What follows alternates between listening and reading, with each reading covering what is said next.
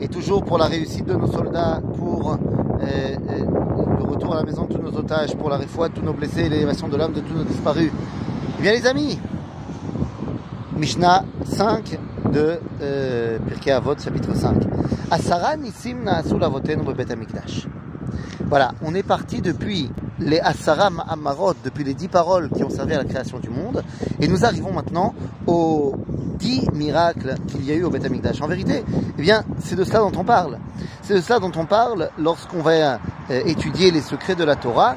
Eh bien, on comprend que la transmission du dévoilement divin qui commence par la création du monde, Dieu se dévoile à sa créature, il la crée tout simplement, eh bien, il va avoir la, euh, la création du monde qui va devenir les dix makot, qui vont devenir euh, les dix paroles du euh, et qui vont devenir le dévoilement au Beth Amikdash dans le quotidien.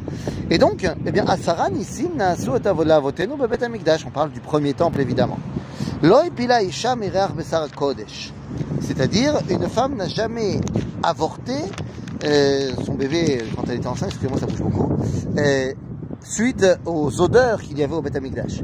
Alors, euh, moi, j'ai jamais été enceinte, mais ma mère me disait que quand elle était enceinte, elle était très, très, très sensible aux odeurs. Eh bien, ici, alors qu'au Beth Amikdash, il y avait du barbecue toute la journée, eh bien, aucune femme n'a été impactée par cela. C'est-à-dire que la vie est quelque chose qui est central dans la dimension du Beth Amikdash. Le Velo Ifriar Bessar Kodesh Meolam. Deuxième miracle, que la viande qui était entreposée au Beth Amikdash n'a jamais euh, tourné.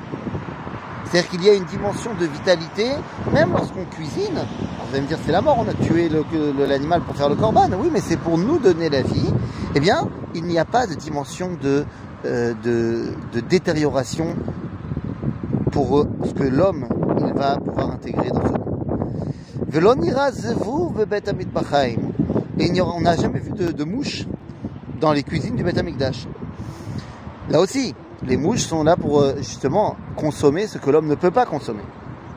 Le Kohen Gadol Le Gadol n'a pas vu, euh, n'a jamais eu de d'épanchement nocturne le soir de Yom Kippour, c'est-à-dire un potentiel de vie qui serait euh, perdu.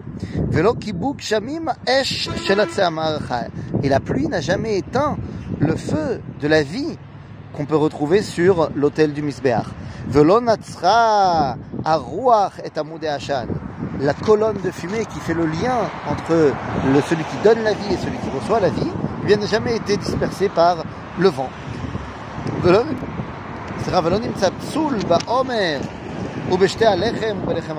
Il n'y a jamais eu de problème dans euh, le pain, les chalotes, enfin le pain qu'il y avait chez les Kohanim, qui est la base de l'alimentation qui va nous donner la vie. Lorsque tout le monde, dans les fêtes, était au Beth Amikdash et, et ben, il y avait plein de monde, et donc quand on était debout, il n'y avait pas de place pour personne, enfin on était tous serrés, et quand il arrivé le moment de se prosterner, eh bien il y avait de la place pour tout le monde. Montrant que chacun a une place pour enfin, devant Ribono Shelola. Il n'y a jamais eu de personnes qui ont été frappées par la mort, par le serpent et le scorpion à Jérusalem. Et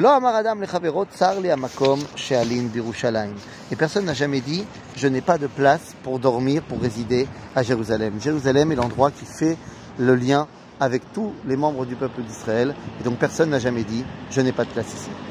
À bientôt les amis.